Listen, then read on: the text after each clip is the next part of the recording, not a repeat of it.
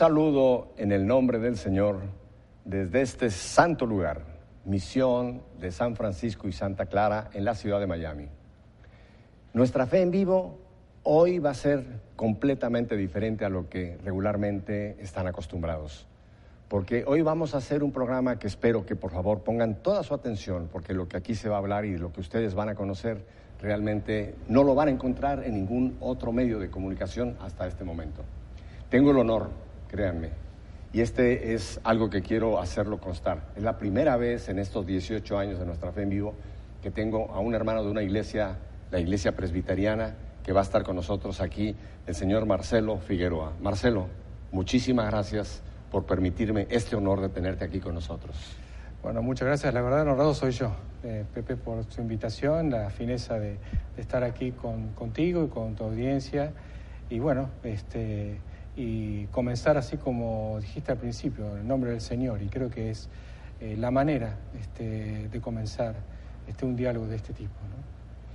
Mi siguiente invitado, creo que él sí no necesita presentación. Es muy conocido en muchos ambientes, pero concretamente en EWTN, por esas series maravillosas que nos ha hecho sobre todos estos estudios bíblicos, la lección divina. Y ya lo saben, es mi querido amigo y hermano en Cristo, el señor Ricardo Gorzona. Muchas gracias, querido Pepe, y debo decir bienvenido a nuestra casa, porque esta es la misión San Francisco y Santa Clara, donde yo participo todos los domingos de la misa en esta comunidad. Así que muchas gracias por tener esta casa aquí hoy. Bueno, pues aquí estamos, y aquí estamos para un diálogo interreligioso. Yo quisiera empezar con Marcelo, y le voy a, te voy a hablar de tú, Marcelo, porque somos hermanos en Cristo. ¿Puedo también? Seguro. Muy bien, Seguro, aunque, aunque soy un anciano, No, no, no. aquí vamos a quitar la edad de por medio y nos vamos a tutear. Sí, muy bien. Marcelo, háblanos un poquitín. ¿Quién es Marcelo Figueroa? Bueno, yo soy argentino, nací en, en Buenos Aires, eh, en, un, en un barrio 25 kilómetros de la ciudad de Buenos Aires, lo que se conoce como el primer cordón del suburbano bonaerense.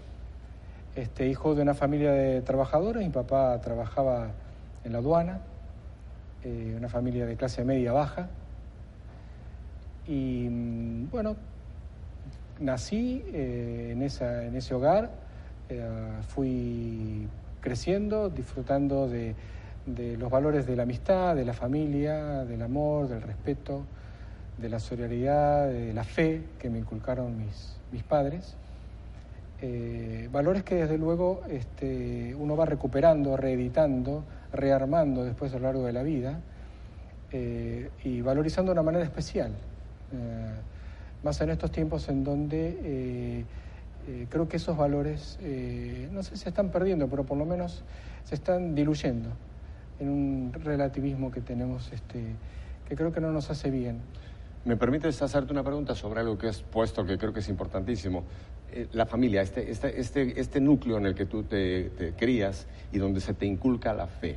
O sea, en una familia realmente que tenía fe y que lo Sí. pasaban a los hijos. Mi pregunta es, esta infección que vemos en este país, Estados Unidos de Norteamérica, donde se está desvalorando a la familia, es más, se está atacando a la familia, se está ridiculizando a la familia. Y creo que los graves problemas que tenemos aquí es precisamente porque esta célula básica está siendo atacada. ¿Esto mismo está sucediendo también en Argentina? ¿O Argentina, gracias a Dios, todavía está pudiendo conservar esa unidad básica de la familia?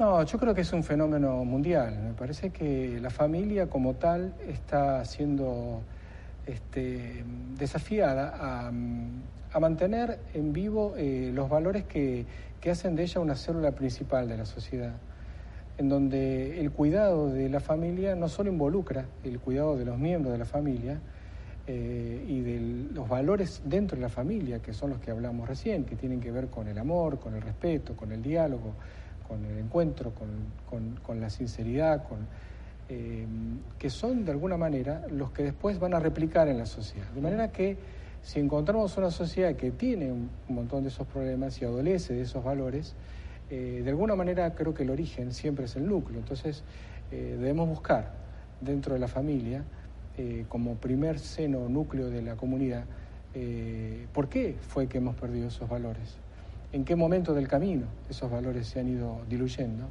y tratar de interpretar cuáles son los desafíos actuales de la familia que no son, desde luego, lo que teníamos cuando yo era pequeño con mis padres. La sociedad ha cambiado, la familia ha cambiado. Entonces creo que eh, uno puede eh, entender los mecanismos de la familia actual, pero sin perder este, los valores esenciales. Y creo que es el gran desafío. Claro. tú que eres una persona envuelta mucho en la Biblia, en estudios bíblicos, creo que nos puedes llevar al punto, que lo he mencionado aquí, pero quisiera tu punto, la familia no la inventó un concilio, no la inventó un papa, no la inventó un líder eh, social. La familia es un invento de Dios, ¿estoy en lo correcto? Sí, evidentemente eh, el diseño de Dios para el ser humano es este, vivir en una comunidad nuclear. Eh, el hombre no, no, está aquí, la creación de Dios imagen y semejanza, para estar solo. y solo tiene, que, tiene que encontrar este, en este caso en el ejemplo este, del relato bíblico del Edén, tienen que encontrar este, una mujer y después una familia eh, y bueno, y formar ese núcleo, porque la fe también se comunica primeramente en esa comunidad eh, de base. Y es allí donde esos valores hacen que en los momentos de la vida, de la familia y que todos tenemos, eh, en un momento de crisis, de angustia, de soledad, de enfermedad, eh, uno se va a refugiar en donde se siente seguro. ¿Cuáles son los dos lugares en donde uno, eh, por lo menos yo aprendí que uno se siente seguro? Bueno, obviamente primero Dios, pero inmediatamente después la familia. Es nuestro refugio seguro, el Señor y la familia. Y creo que esas dos cosas deben dialogar muy profundamente. Hay un paisano tuyo, muy conocido, que hace poco decía en un país de Sudamérica que la familia es la primera escuela, que la familia es el primer hospital. Y me encantaba lo que decía Papa Francisco, amigo tuyo personal. Esa, esa, descripción, ¿no? La familia es la primera escuela, la primera es el primer hospital, o sea que es esa unidad primaria donde vamos a, recibir todos estos valores, ¿verdad? Que, que, si los perdemos, estamos en crisis. Bueno, aparte, digamos que los desafíos actuales es que a veces en una misma eh, casa eh, cohabitan cuatro generaciones. Esto no se ha visto nunca en la historia de la humanidad. Esto tiene que ver con un fenómeno de la prolongación de la vida y la calidad de vida. Entonces, este, hace, cuando yo nací, la perspectiva de vida era de 60 años.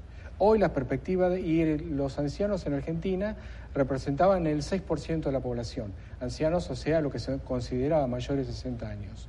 Hoy la perspectiva de vida es 75, 78 años y la población es del 75, es del 15%. Eh, Pero dentro de, cuando yo tenga 90 años, la perspectiva de vida va a ser de 100, 100 años y la, población eh, adulta va a ser el 30%. Entonces, ese fenómeno hace que los dos extremos de la vida, o sea, los niños y los ancianos, que son los vulnerables de la sociedad, que muchas veces son descartados y Francisco habla mucho, y hablaba mucho también como cardenal de la cultura del descarte, que a veces no solamente está en la sociedad, sino que está en la familia. ¿Qué quiero decir con esto?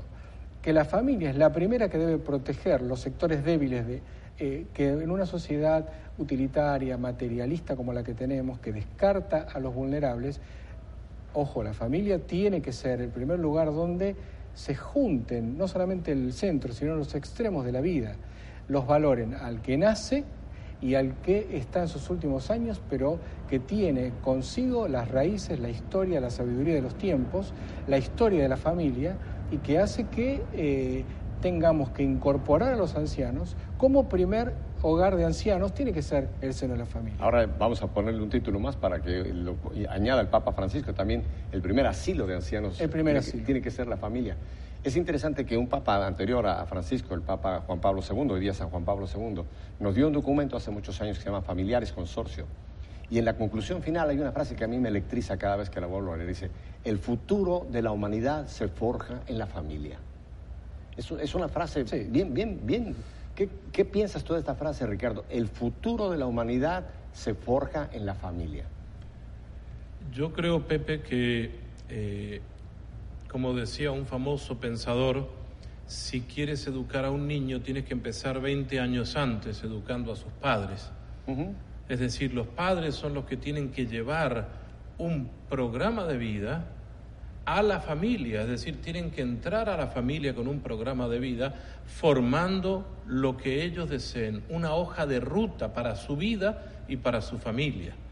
Si no hay un programa de vida en la familia, evidentemente eh, lo que venga será, no sé, no, no, no habrá perspectiva. Entonces, es lo que nos está sucediendo ahora con el tema que nuestro amigo Marcelo dice, el problema de los valores. Una opinión, esta es una opinión muy personal mía. Eh, creo que la crisis mundial que estamos viendo, esta crisis de valores, este relativismo, este hedonismo, todos estos sismos que están ocurriendo, mi, lectura es que es una crisis de familia.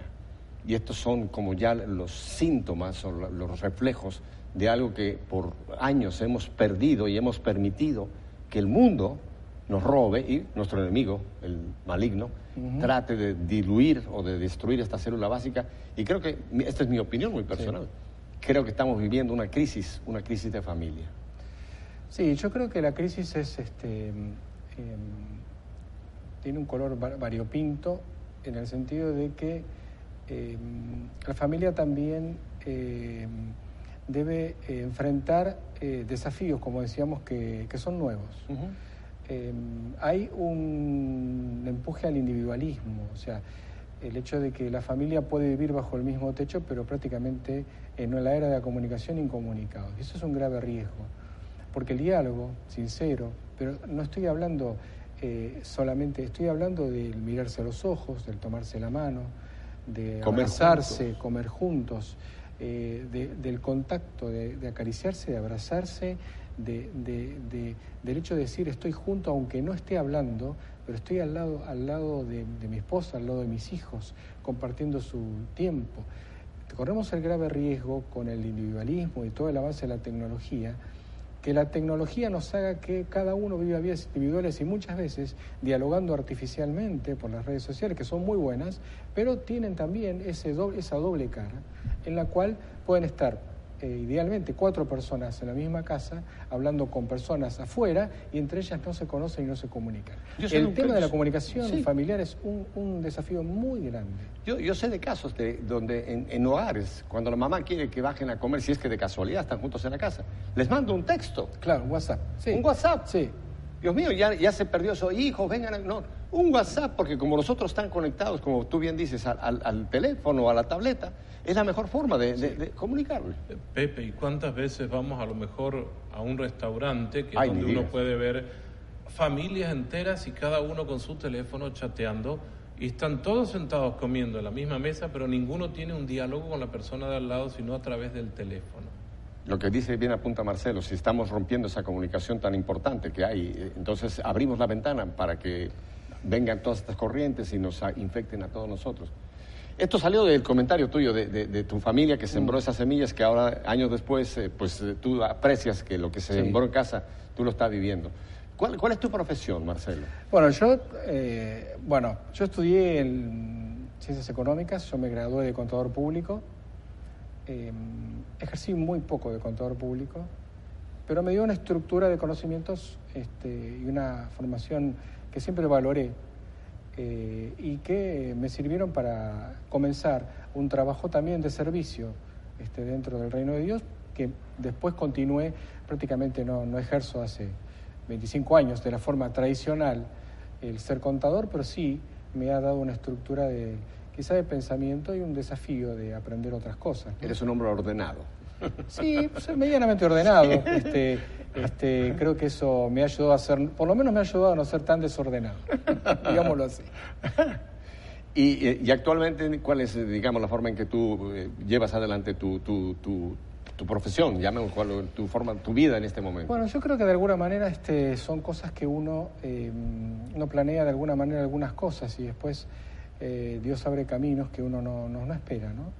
Hoy en día mm, me he dedicado mucho al estudio de la Biblia, me he dedicado mucho a la comunicación y en este momento em, estoy trabajando ya hace muchos años en el diálogo ecuménico, el diálogo interreligioso, en los medios de comunicación, actualmente en un programa de radio en Buenos Aires, se llama justamente Diálogos para el Encuentro, una radio que se llama FM Millennium, y de ahí hago una hora de un programa de diálogo interreligioso y bueno, de alguna manera también era lo que hacía en la televisión.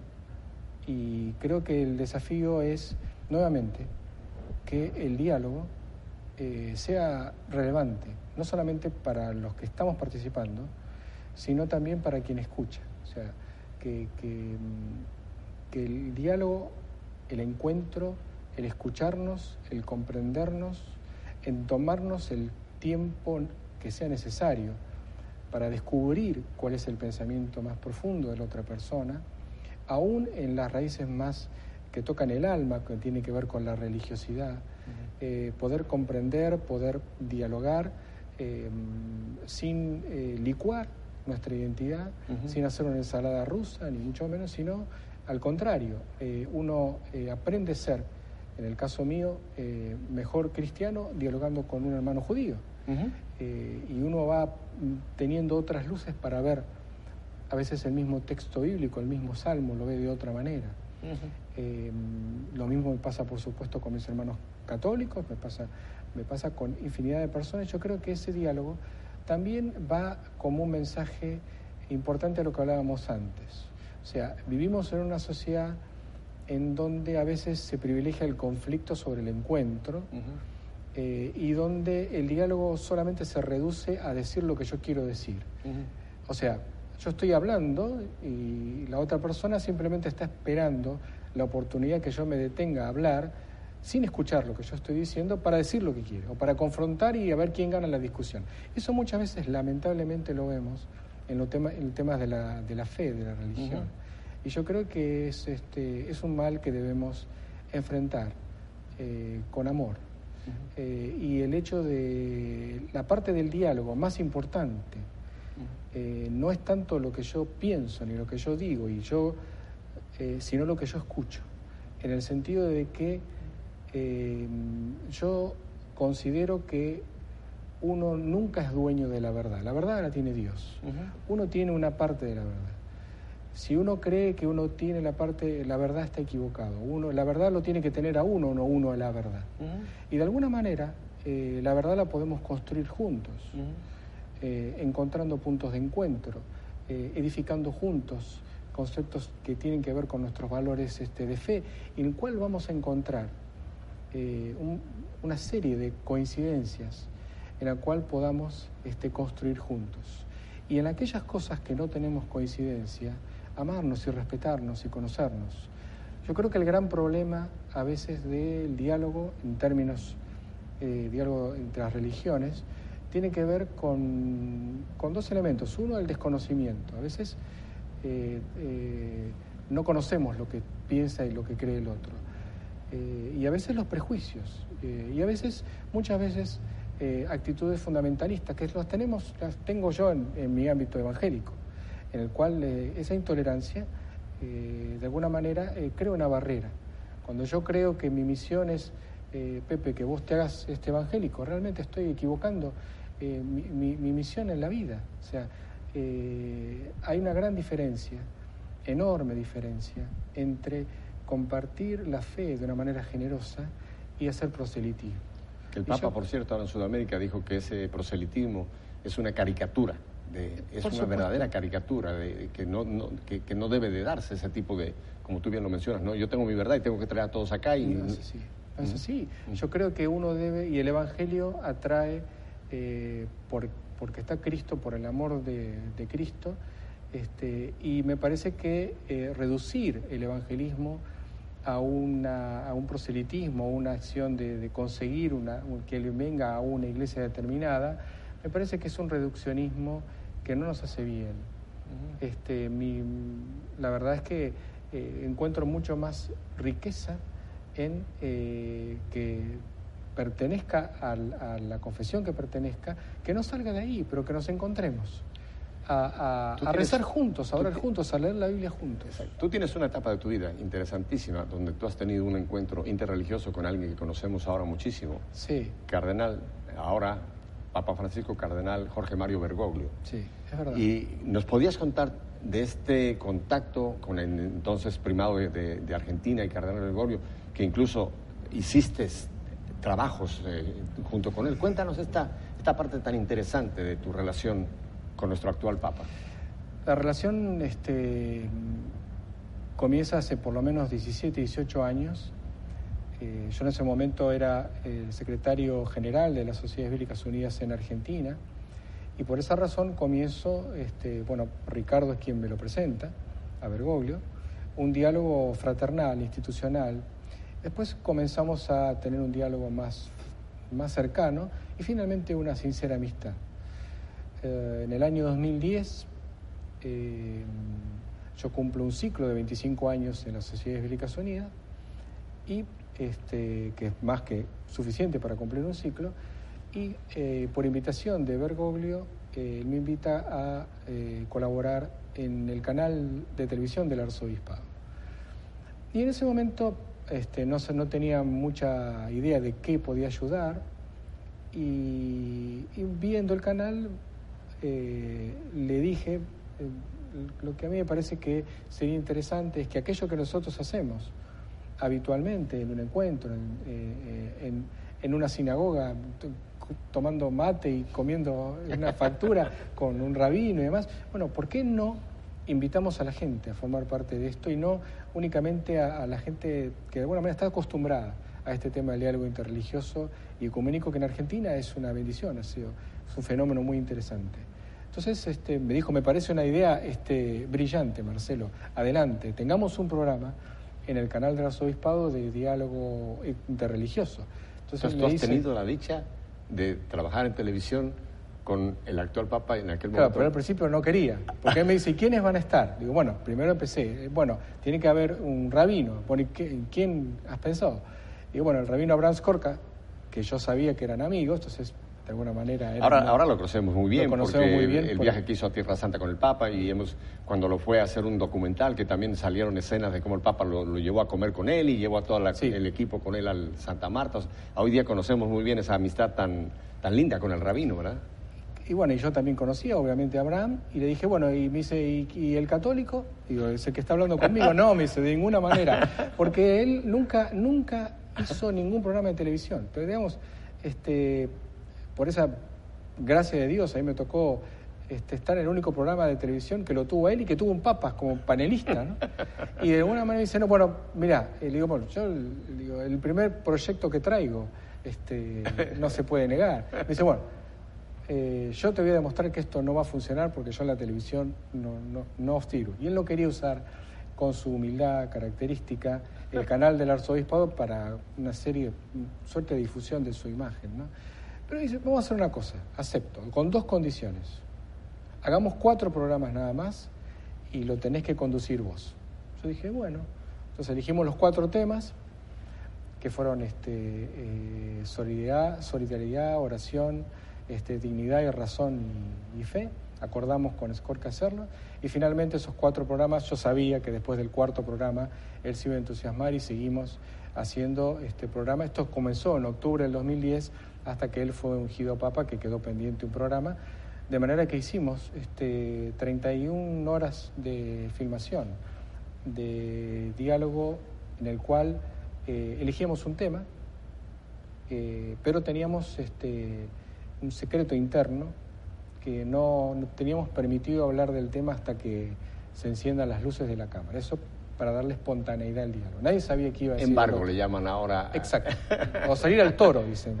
Eh, en, el término ahora de los discursos del Papa o de las homilías que va a pronunciar, que después podemos tener acceso, no podemos nosotros abrir la boca, aunque ya tengamos lo que le llaman el embargo. Así que ahí tenían ustedes un embargo. Teníamos el tema nada más. Entonces, y ninguno sabía cómo iba a empezar, porque tú usualmente empezaba, y eso le daba la riqueza de eh, escucharnos y, eh, entonces comenzamos con un tema, justicia, amor, solidaridad, sexualidad, familia, este, dignidad, ah, trata de personas, este, bueno, este, una variedad, eran temas sociales, no de teología, y cada uno iba aportando su propia visión, escuchándonos, de manera que aquello que comenzaba al principio como unos pensamientos, cuando terminábamos el programa, por lo menos teníamos este, una serie de conceptos en los cuales habíamos construido juntos, eh, con, la, con la esperanza que la gente eh, formara parte de ese diálogo y es, más, superara lo que nosotros este, dijimos. Y la verdad, eh, para mí fue una experiencia este, extraordinaria desde lo personal, porque bueno, dialogar con Bergoglio, eh, un hombre de una sabiduría, de una unción espiritual, eh, un, elegido del Señor, eh, y, con el rabino Raskorka, un hombre también sabio, fue, fue un, gran, gran inspirador para mi vida. ¿no? yo aportar desde mi perspectiva protestante lo que, lo que podía. Y eso también cambió vidas. Una vez, si me permites una, anécdota, eh, porque uno a veces no tiene eh, el sentido de lo que pasa atrás de la cámara. Ahora, bueno, el programa, cuando Bergoglio es elegido papa, bueno, el programa comienza a tener un vuelo internacional. Claro. Eh, pero me acuerdo una vez que yo iba caminando y un señor me para y me dice, ¿le puedo hacer una pregunta? Este, usted a mí no me conoce, pero yo a usted sí lo conozco. ¿De dónde me conocerá? Me dice, ¿usted hace un programa con el cardenal Bergoglio y un rabino? Sí. Me dice, yo le quiero agradecer, me dice. Y le digo, ¿por qué? Porque ustedes hicieron un programa sobre el sufrimiento. Y yo perdí eh, un hijo hace muchos años. Y nunca le había podido perdonar a Dios esa pérdida. Y cuando ustedes eh, explicaron o comentaron o dieron su punto de vista sobre eh, el lugar misericordioso, consolador, de acompañamiento y el lugar que tiene Dios en el sufrimiento, eh, recién ahí yo pude sentir paz con la... Entonces, cuando yo compartí eso al programa siguiente con, con Bergoglio y con Skorka, los tres dijimos, bueno, eh, si por lo menos eso, esa vida, ese alivio del alma, vale todos los programas que, hicimos. Que, me siento de verdad muy honrado de tenerte aquí, alguien que ha tenido esta cercanía, esta experiencia, esta vivencia con un hombre que hoy día oramos, oramos mm. continuamente por él porque el Señor le ha encomendado una misión tremendamente difícil. Muchas veces pensamos que el ser papa es un gran honor, que lo es, pero es una tremendísima responsabilidad la que tiene hoy día Jorge Mario Bergoglio, Francisco. Tenemos que ir a unos brevísimos mensajes y vamos a continuar porque creo que la gente está oyendo cosas que nunca habían conocido. Volvemos con ustedes enseguida. Quédese con nosotros.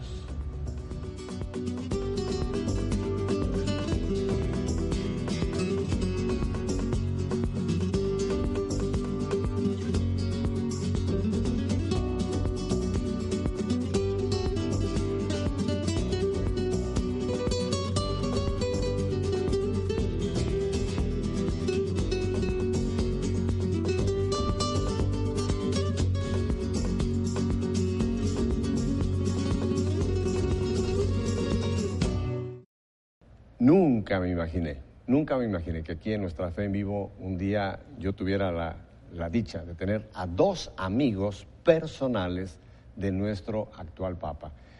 Ricardo, tú eres un hombre que mete eh, en problemas a mucha gente, en el sentido bueno de la palabra. Tú tuviste entonces ese detalle de presentar a Mario con eh, tu amigo y creo que tu director espiritual en aquel momento, Jorge Mario Bergoglio. Sí, Marcelo un día me trabajaba, como él dice, en programas y proyectos bíblicos, yo también.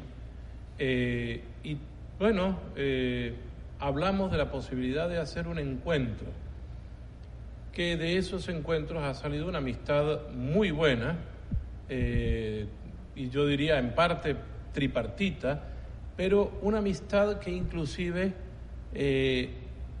produce cosas por la evangelización nuevas, novedosas, en las cuales ya no es solo el programa de televisión que hacía Marcelo, que nos contaba, sino nuevos programas y nuevos proyectos. Nosotros con Marcelo fuimos convocados por unos amigos de una institución que se dedica a animar proyectos bíblicos y eh, en mi primer visita a Roma, cuando eh, nuestro querido cardenal Jorge Bergoglio, y que había sido mi director espiritual, voy a visitarlo y logro poder entrar a saludarlo y estar con él, eh, yo le dije, ¿qué sería bueno que yo pudiera ayudar? Y él me dijo, me encantaría que todos esos programas de lección divina que se hacen tuviéramos algo para la familia. A mí me dejó una gran angustia y un gran interrogante, pero curiosamente el año pasado nos invitaron a Marcelo y a mí a participar de esto y a mí se me prendió de nuevo la luz y dije, esto es lo que me había pedido el Papa, no lo había escondido, solo que yo muy angustiado no sabía cómo desarrollarlo. Ah, por otro camino es que les piden entonces eh, un proyecto que es como el que se había eh, barruntado allá. Eh, no sé si ustedes conocen, pero en Argentina era muy común un proverbio que decía, Dios escribe derecho aún en renglones, torcidos. Así es. Y eso es lo que yo creo, no sé Marcelo después que nos cuente también su experiencia, no nos hemos puesto de acuerdo para hablar de esto, pero eh, Dios escribe derecho en renglones torcidos, por eso también habría que decirle a nuestros amigos de la audiencia, aunque usted tenga unas historias y que lo acerquen muchos renglones torcidos, no se preocupe porque Dios Sabe está escribiendo derecho. Y Él nos reunió para hacer este proyecto. Y bueno, eh, empezamos este proyecto con un grupo en México que se llama un Movimiento Familia Educadora en la Fe y sacamos este programa de Lección Divina en Familia. Y se lo fuimos a llevar muy contentos, me gustaría que Marcelo también nos cuente algo de eso, en enero de este año y le dijimos, Santo Padre, esto es lo que usted nos pidió que hiciéramos por familia, mire, su pedido ha dado resultados, ya estamos empezando a trabajar con este movimiento en familia. Me gustaría si Marcelo nos puede continuar el diálogo porque estábamos con él y eh, Carlos y Rocío, que son eh, miembros de la presidencia de Familia Educadora en la Fe. Como bien dijo Ricardo, em, esa vocación eh, bíblica que yo este, mantuve vivo durante muchos años y la mantengo, eh, desde luego que el programa de televisión, cuando se fue Francisco Bergoglio, no, no lo pudimos seguir. Pero deben de mandarlo al, libro Guinness de los récords, ¿eh? porque es el único programa de televisión donde un invitado terminó yéndose a Roma como papa. No creo que hay ningún otro programa en los 21 siglos de la Iglesia, que, por lo menos que sepamos, que dejó inconcluso un programa por ahora ser papa. Sí, este, y, bueno, y de alguna manera también, eh, al irse él, eh, eh, había una serie de proyectos que también uno tenía en su corazón. Y esto que narra Ricardo también, de alguna manera uno ve la mano de Dios, ¿no?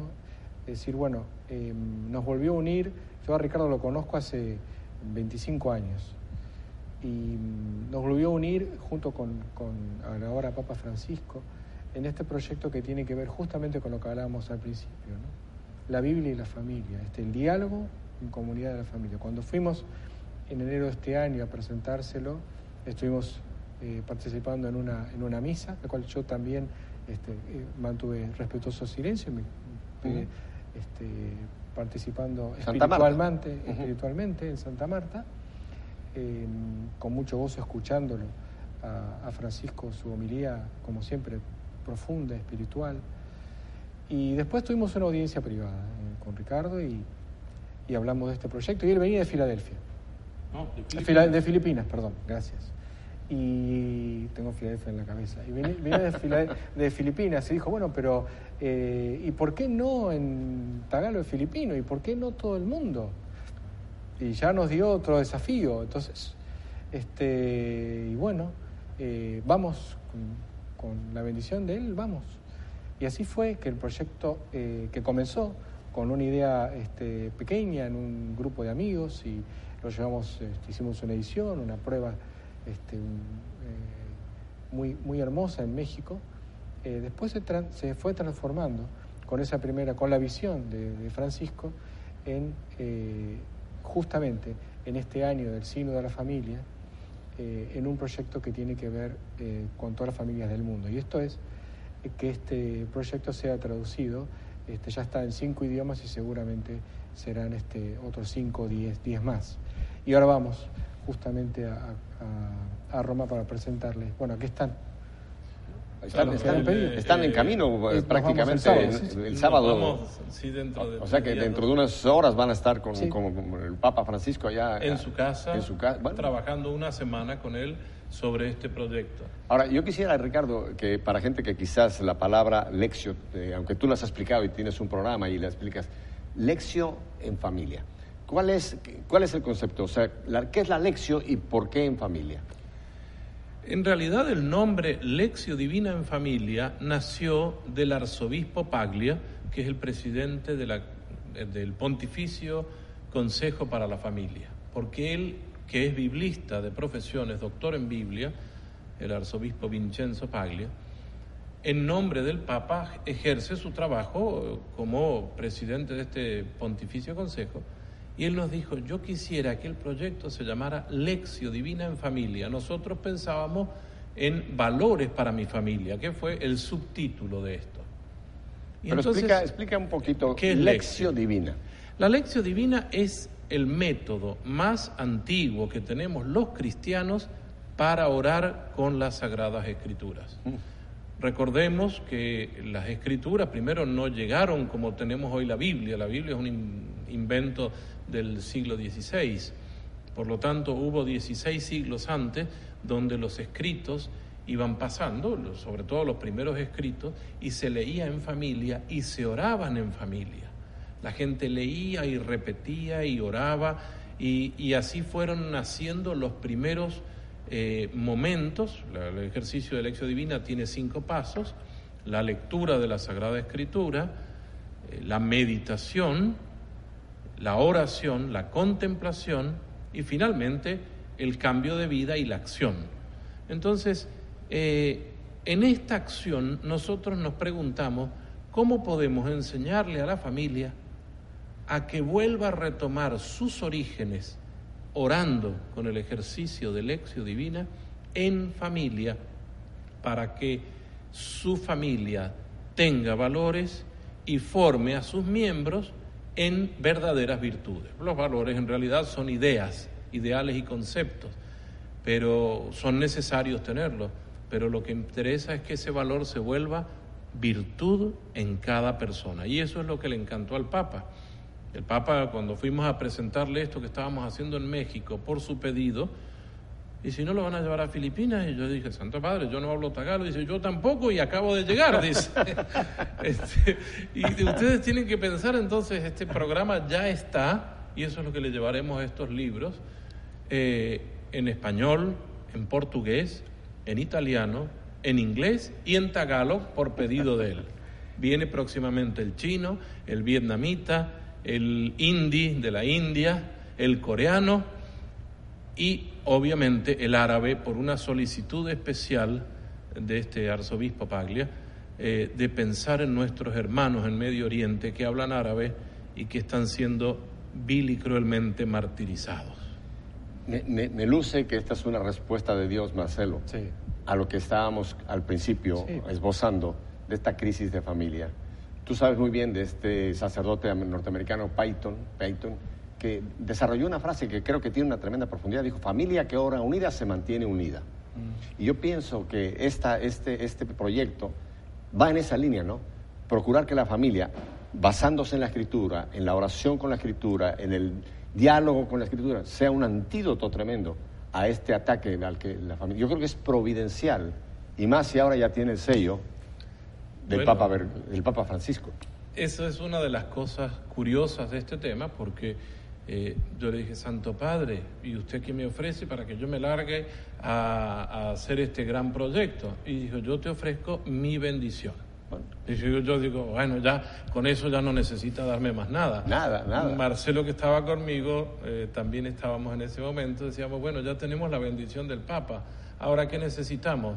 Bueno, producir los ejemplares, buscar las traducciones, nos falta todo lo demás, pero lo más importante lo tenemos. Por eso el libro sale con el sello del Pontificio Consejo de la Familia y con la firma, pocos libros, con la firma del Papa Francisco ¿Y cuándo se lanza el proyecto? Ya. en Filadelfia en el mes de septiembre, en el Congreso Mundial de las Familias, del eh, 20 al 27 de septiembre. Ahí lanzaremos Y después en el sínodo se lo presentaremos oficialmente en octubre de este año 2015 a los padres sinodales, ofreceremos una copia en el idioma que ellos quieran y estaremos dispuestos ya a trabajar, porque nos hemos puesto como equipo a trabajar en la traducción de eh, los libros que se necesiten, porque ya el Nuevo Testamento está traducido en muchos idiomas. Ahora, lo ideal y lo interesante de esto es que el Santo Padre nos pone de nuevo a trabajar en conjunto con Marcelo, con su identidad presbiteriana. Mm, y yo he pensado mucho en este tema y recuerdo sus palabras hace poco. El tema del martirio que estamos viendo a diario, todos los días, esta gente eh, forajida, matando niños, matando mujeres, matando personas cristianas. Pero él dice, cuando el demonio incita a esto, él no ve si es protestante, si es ortodoxo, eh, si es copto, son mártires cristianos. Y volvemos a este trabajo en conjunto, a volver a leer la Biblia en conjunto para encontrar los valores. Mira cómo el programa, sin quererlo, los valores que cuenta Marcelo de la familia, vuelve a este tema. Doy gracias a Dios de haber permitido a este humilde programa eh, ser un primer lanzador ya, digamos, a un nivel eh, internacional de este proyecto que, que, estoy seguro tiene la unción de Dios. Eh, se huele, se puede discernir que la mano de Dios está en esto y va a tener un impacto inmenso. Yo creo que esto es parte de la batalla espiritual, es un contraataque que Dios está permitiendo contra este ataque virulento, contra esta célula tan importante de la familia. Así que le doy gracias a Dios, Marcelo le doy gracias a Dios, Ricardo, por ser dóciles y ni qué decir al Papa Francisco por lanzarse en esta maravillosa empresa.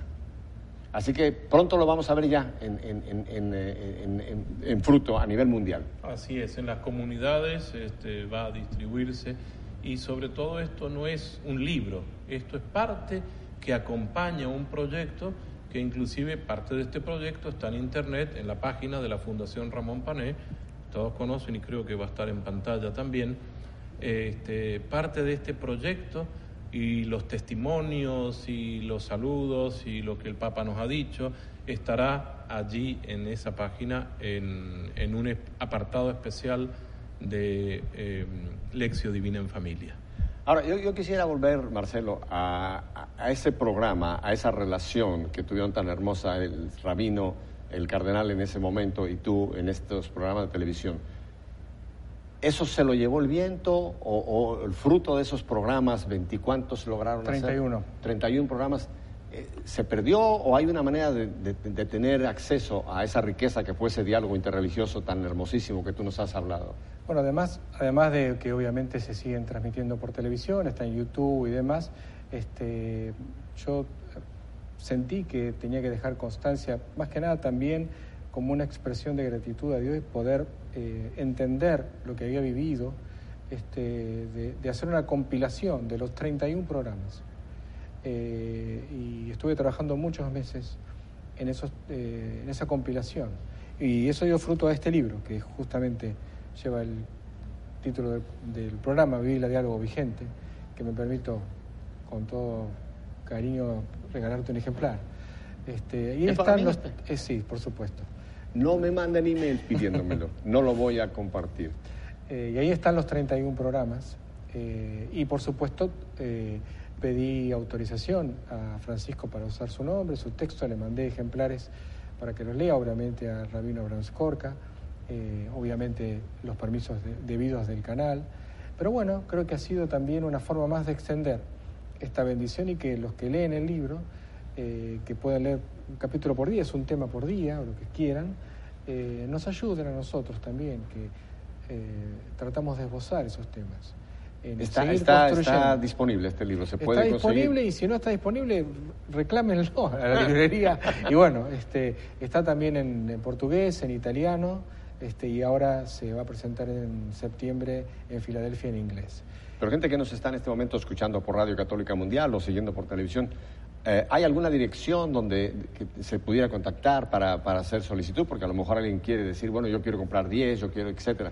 Yo lo que sugeriría es que en el país donde estén eh, busquen eh, Biblia Diálogo Vigente, el libro, y bueno, y a ver en qué librerías, porque esto, el editorial que se hizo en Buenos Aires se hizo también para todo Sudamérica. Editorial Planeta. Planeta, Sudamérica, y después la comunidad San Egidio, muy significativa, oh, la, la editó para Italia. ¿Quiere el título del libro? Apúntelo, apúntelo. Biblia, diálogo vigente. Biblia, diálogo vigente. Así que no quiero ser el único que tiene este tesoro, porque yo lo estoy viendo que esto es un tesoro que, me has hecho el favor de regalarme eh, ahora de nuestro trabajo de nuestro actual Papa con este equipo ecuménico tan hermoso que formaron. Te quiero hacer una pregunta ya a nivel muy, muy, ya muy personal que me quedó. Por supuesto. Cuando el entonces cardenal Bergoglio va al sínodo, para, ha pasado, Benedicto ha dicho, necesito que alguien venga un sucesor, tú sabes toda la dinámica, ¿no? Viene el sínodo, etcétera.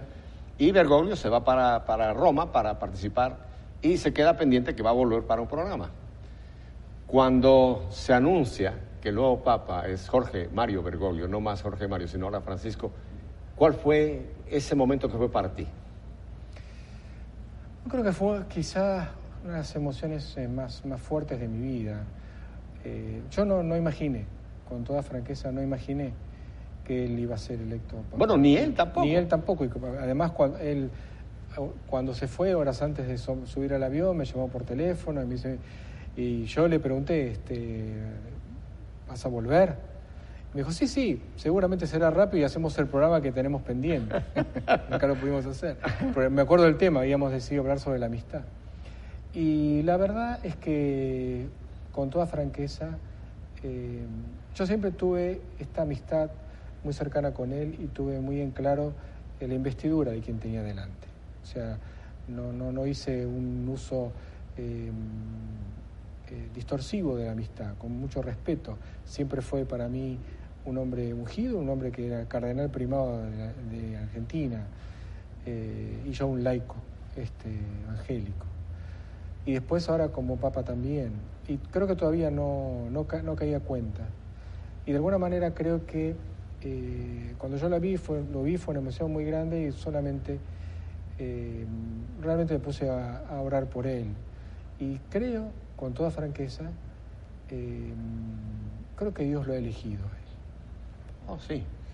con toda unción y yo tengo que desde mi perspectiva de fe, em, comprender em, el mover del Espíritu Santo. Pero ese programa no quedó, no quedó inconcluso, Mario. No sé si te has dado cuenta. El tema iba a ser la amistad. Sí, y la amistad se está haciendo en la práctica. El programa ahora se ha prolongado. Se ha prolongado.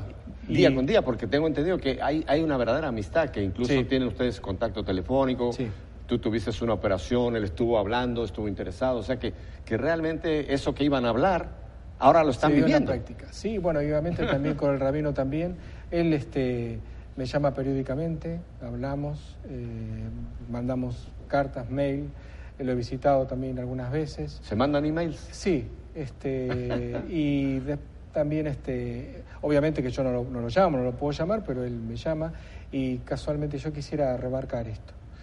Eh, yo pasé este año por una enfermedad muy grave, muy grave, y yo le mandé un mensaje, un correo a Francisco diciéndole, bueno, muchas veces has pedido que oremos por ti y quiero que, que reces por mí, este, por mi salud.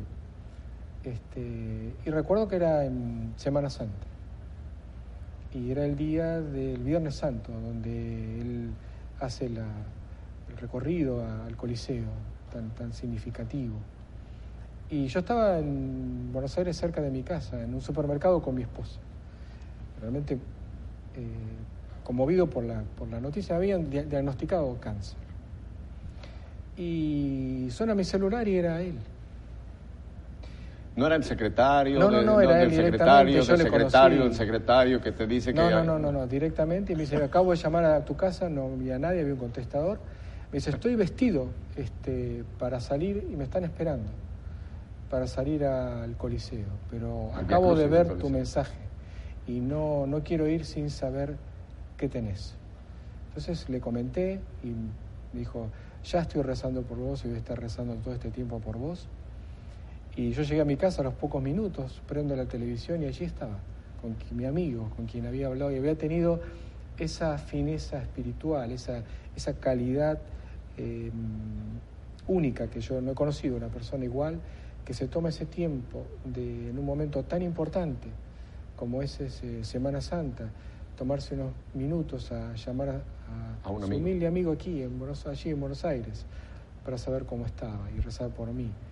El final de la historia es que después eh, me operan y él se interesa por mi operación, habla con mi esposa eh, permanentemente y conmigo y después de la operación, este, gracias a Dios, este, los, los, estudios primarios dan que el cáncer desapareció. Y, y yo soy un hombre de fe y yo creo que Dios ha honrado esa fe y la oración de, de, de mi hermano, este, el Papa Francisco. Tú tienes un Eh, tesoro inmenso. y ha sido Tú muy- conoces la Biblia perfectamente bien, Sí. lo que dice Proverbios, ¿no? Quien ha encontrado a un amigo, ha encontrado un tesoro invaluable. Y tú lo tienes, Ricardo lo tiene, y creo que toda la humanidad, no digo ahora solamente los católicos, Mario, me atrevo a decir que Dios, tú dijiste una gran verdad, un ungido de Dios, Sí. nos ha regalado a la humanidad, A la humanidad. un amigo que es el actual, Una guía espiritual. un, un guía espiritual que es el Papa Francisco. Absolutamente. Trasciende de iglesia Sí. su, su papel en este momento. Yo este, creo que eso es así, los momentos que vivimos en la historia son muy, muy dramáticos. Eh, tocamos desde la familia del órgano nuclear hasta lo que tiene que ver con el martirio de los hermanos este, cristianos y los problemas terribles en Medio Oriente. Yo creo que en el lugar de la historia y en los designios de Dios, en ese kairos eh, que solo maneja Dios, eh, el Papa Francisco ocupa un lugar que seguramente será recordado durante muchos años como uno de los tres o cuatro hombres más importantes en la historia, en la historia de la humanidad. Para mí, este, quizá eh, el hombre más importante, por, por- supuesto después de mi familia, desde luego que no tiene nada que, que- que no, no es comparable, más importante que me ha tocado conocer y que ha impactado mi vida. Eh, y que el respeto con su, como un elegido de Dios. Eso es lo que es él, un profeta elegido de Dios. Y se lo dice un protestante. Eso te digo, lo- yo me siento tan movido por esto que está sucediendo en este programa, que lo siento bendecido de Dios, que podamos tener este diálogo interreligioso tan hermoso y que estemos coincidiendo en un acto divino, que es este hombre que Dios nos pone en este momento como un faro, como un faro para este mundo turbulento, Ricardo. Eh, Yo creo que lo que está contando Marcelo, que nos conmueve a todos, es interesantísimo. El Papa Francisco no está haciendo teatro. Oh. Cuando él habla y habla de la humildad, y- no, él y yo damos testimonio que el Papa Francisco es un hombre verdaderamente cercano y se interesa y se interesa por los problemas de cada uno. Cuando él habla de esto, por favor, no pensemos que él lo dice porque él, él tiene que decirlo por protocolo. No, no, no. Él se interesa. Y esta anécdota, que creo que no la escuchará en ningún lado, que el Papa llame por teléfono al celular de un amigo en Argentina porque está enfermo. El Y al momento de iniciar Santo. una ceremonia litúrgica tan, tan, tan demandante como es el Viernes Santo en el. Coliseo, por Dios, eso Quiere es... decir que Él tiene no solamente las entrañas de misericordia para todos los millones de personas que está guiando espiritualmente, sino también individualmente ese contacto con sus amigos que es único. Yo voy a decir algo que sé que me van a criticar, pero lo voy a decir. Dejen de criticar muchos al Papa Francisco, porque el Papa Francisco nos está enseñando más que con sus homilías, más que con la encíclica, más que con sus discursos, con su testimonio. Así es. Porque cada palabra, cada gesto de él es auténtico. Sí. Y tú dijiste una gran verdad. No está fingiendo, no está interpretando, no está aparentando, sino este es él. Y creo que la gran lección que nos está dando Francisco, aparte de todo su magisterio, es la vida que nos está mostrando. Y desgraciadamente ya han salido críticos a este tipo de, de- de- de ejemplo que nos está queriendo dar. Yo pienso que este es el momento de callarnos de criticar y de realmente cumplir lo que Él nos ha pedido. Y lo ha pedido, tú lo decías, siempre lo ha pedido. Oren por mí, Sí. oren por mí. Yo les voy a pedir un favor. Ahora que vean al Papa Francisco, díganle que todo el auditorio de WTN y de Nuestra Fe en Vivo nos estamos comprometiendo a orar diario por él. Muy bien. Y que se los entregamos a ustedes Con para que se gusto, lo se entreguen. lo vamos a Mucho gusto se lo vamos a decir, claro que sí. Ujú. Tu última palabra, Ricardo, en un minuto que te doy. Porque el otro le va a quedar a, a más. Muchas gracias primero por recibirnos y por compartir este proyecto que ha nacido del deseo del Santo Padre, llevar valores a la familia a través de la Sagrada Escritura con el método de la lección divina. No sé si lo dije corto, si fue muy rápido, pero esta es la idea. Ojalá que podamos en sus países, pidan en sus parroquias la posibilidad de tener un taller, porque esto es parte de un taller y de una dinámica que hacemos con grupos de familias y ojalá lo puedan ver en nuestra página web para solicitarlo y estaremos muy dispuestos a que en todos sus países podamos acercarnos, dar talleres, dar cursos y llevar estos materiales que el Papa nos ha solicitado. Y Marcelo, te quiero pedir el honor a un hermano mío presbiteriano que tomes este último minuto y nos digas una palabra a todo este auditorio, hermanos tuyos. Yo quiero simplemente, nuevamente, Pepe, agradecerte por la, gentileza y el amor, la hospitalidad con la cual me has recibido. Y bueno, eh, a todos mis hermanos cristianos, sin importar eh, la confesión, que tenemos un- una fe eh, modelada en Jesucristo. Eh, de manera que eh, Jesucristo es nuestro modelo y Jesucristo nos ha dado su palabra. Eh, permanezcamos en la, en la comunidad eclesial en donde Dios nos ha puesto, profundizando en la palabra, eh, profundizando en la palabra en familia, rezando juntos como familia, dialogando con Dios y entre nosotros, tratando de dialogar y, y también crear esta cultura del diálogo con distintas confesiones este, de fe, por supuesto cristianas, pero también con otras. Es un tiempo en el cual eh, debemos este, escuchar lo que Dios está haciendo de, en un momento de tanto conflicto y tanto ataque, eh, sembrar juntos las semillas de la paz, del amor, de la concordia, del diálogo, de la esperanza, porque como decíamos a veces, y con esto termino, con el rabino Skorka, eh, porque una vez lo dijo, bueno, parece que estuviéramos en mayoría, somos dos cristianos con un judío, y dice, bueno, la verdad al final com- combinamos en que también estamos unidos en la esperanza, en la esperanza mesiánica, Claro. porque eh, nosotros esperando que Él vuelva otra vez y los hermanos judíos esperando que venga, no sea cosa que cuando venga nos encontramos que estamos hablando de la misma persona. El Señor está muy contento hoy, porque creo que en este ratito hemos podido cumplir con la oración sacerdotal de Jesús. Padre, que sean uno para que el mundo crea. Así es. Gracias Marcelo, gracias Ricardo. Y a ustedes, muchísimas gracias por haber compartido este rato tan hermoso que nunca lo vamos a olvidar. Y espero algún día volverlos a tener aquí en nuestra fe en vivo. Ya saben mi recomendación final. Vivan esta semana, no más, para que la próxima semana, si Dios quiere, nos volvamos a reunir aquí en nuestra fe en vivo. Mientras tanto, que la bendición de Dios quede con todos ustedes. Y como están aquí los argentinos, me despido a la Argentina. Chao.